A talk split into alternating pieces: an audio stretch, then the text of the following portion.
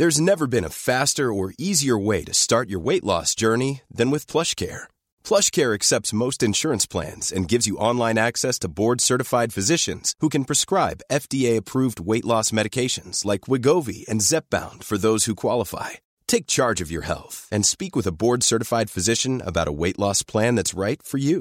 Get started today at plushcare.com slash weight loss. That's plushcare.com slash weight loss. plushcare.com slash weight loss.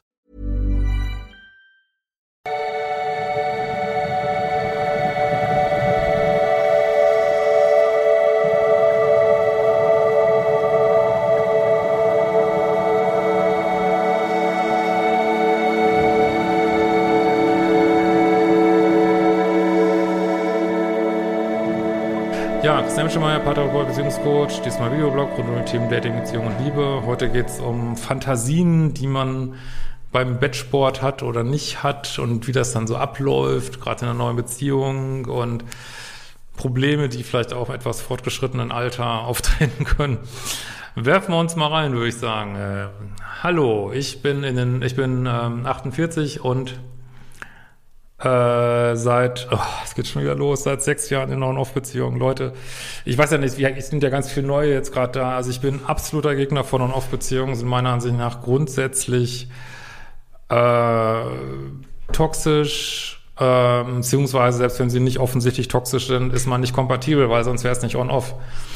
Ja, es ist immer, äh, also On-Off heißt irgendwo äh, wie soll ich mal sagen, Polarität, äh, Polarität muss es gar nicht mal sein, aber Chemie ist da, äh, Kompatibilität überhaupt nicht. Und dann gibt's halt die super langweiligen Beziehungen. Also diesen Gegensatz baue ich hier auch ganz gut auf in dem Buch, glaube ich.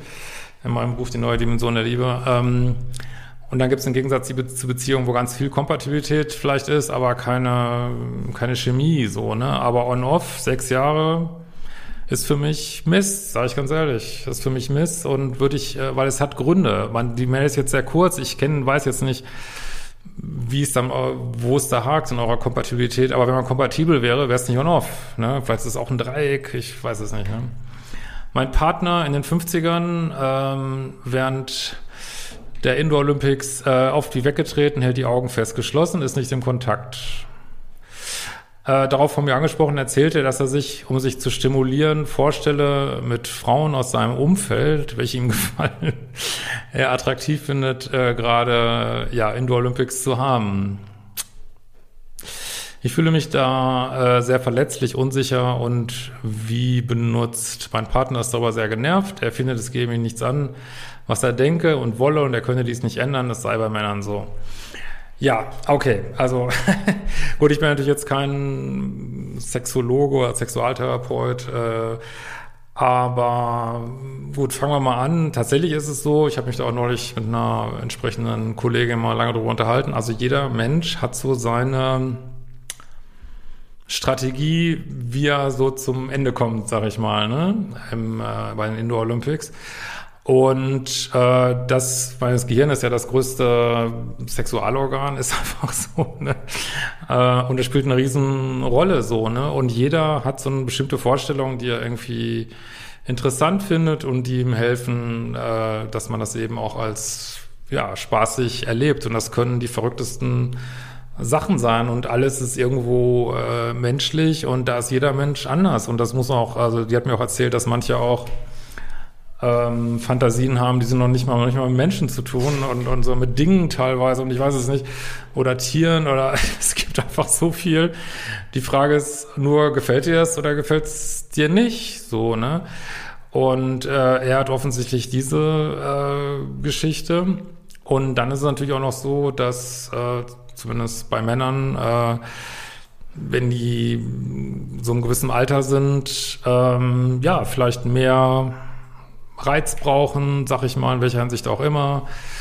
Ähm, und da ein bisschen mehr Energie reingeben müssen, als man das vielleicht mit äh, 18 machen muss, sag ich mal. Ähm, das kann auch eine Rolle spielen. Und da kann natürlich eine Rolle spielen, ich weiß jetzt überhaupt nichts über eure Beziehungen.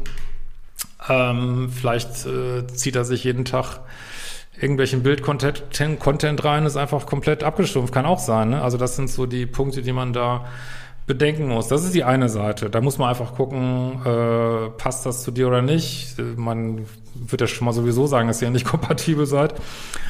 Vielleicht seid ihr noch nicht mal äh, beim Bettsport kompatibel, so, ne? Hm.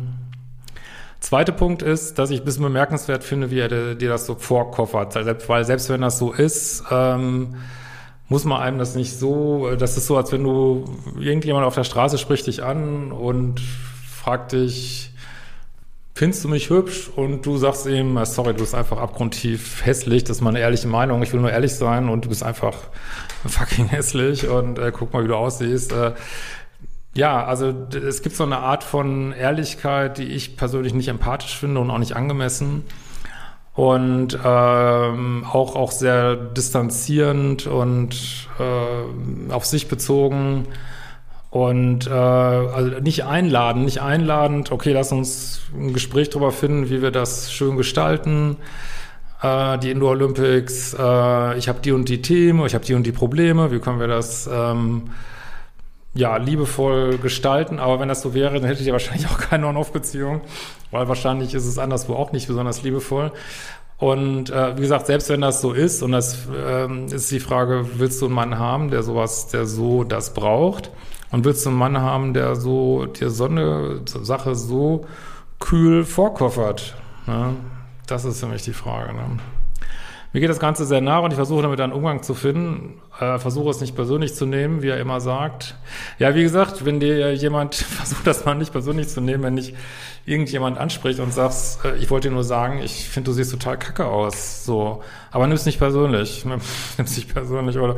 Weil was er hier sagt, ja, ich, äh, sorry, das ist mir bei Weitem nicht genug Stimulation, wenn du hier nackt auf mir liegst. Ich muss jetzt noch an Lieschen Müller äh, denken, ähm, ja, das macht so eine Wahrheit von ihm sein, aber dann zu sagen, aber bitte nimm es nicht persönlich, dass ich dich, äh, oh Gott, das ist schon, also das nicht persönlich zu nehmen, ist völlig, wie soll man das nicht persönlich nehmen? Also es ist abstrakt richtig, aber unrealistisch, finde ich. Ja. Aber das ist genau, vielleicht habt ihr eine toxische Beziehung, ich weiß es nicht. Wie gesagt, äh, und auf Beziehungen neigen dazu, sowieso dazu, sehr toxisch zu sein. Äh, ist vielleicht einer der vielen Punkte, wo er nicht empathisch ist und wo du versuchst, über irgendwas hinwegzusehen, wo du einfach nicht hinwegsehen solltest, weil sonst gibt es wohl keine Offs. Ne? Ähm, versuche mich dahin zu entwickeln, dass ich das als normal empfinden kann und trotzdem noch mit ihm schlafe. Äh, wenn ich mit ihm gemeinsam für einen gangbaren Weg suchen will, sagt er, es bringt nichts, er will bleiben, wie er ist.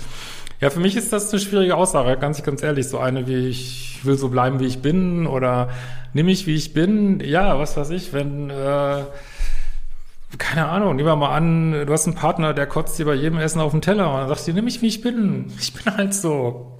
Was hast du für ein Problem? ist dein Problem, wenn du meine Kotze auf deinem Teller nicht abkannst. Was kann ich dafür? Äh, du bist so empfindlich. Weißt du, das ist so ein Sprachstil, den ich nicht mag und der meine ich hier, dass er zwischen den Zeilen äh, hervorspringt hier.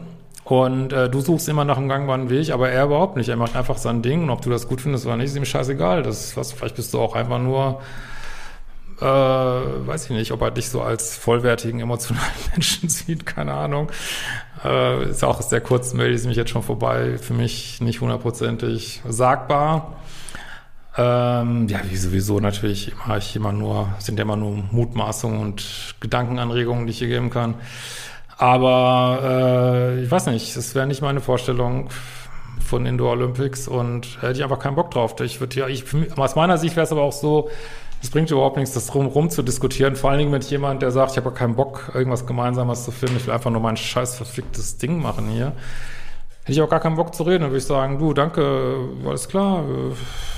Ja, sorry, da sind wir, weder sind wir so kompatibel, noch sind wir hier kompatibel.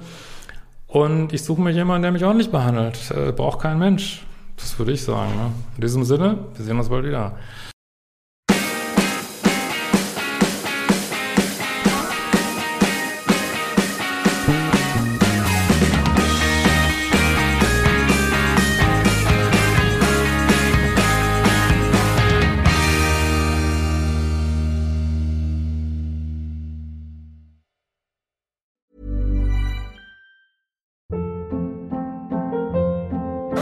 Hold up. What was that? Boring. No flavor. That was as bad as those leftovers you ate all week. Kiki Palmer here, and it's time to say hello to something fresh and guilt-free. Hello Fresh. Jazz up dinner with pecan-crusted chicken or garlic butter shrimp scampi. Now that's music to my mouth. Hello Fresh. Let's get this dinner party started. Discover all the delicious possibilities at hellofresh.com.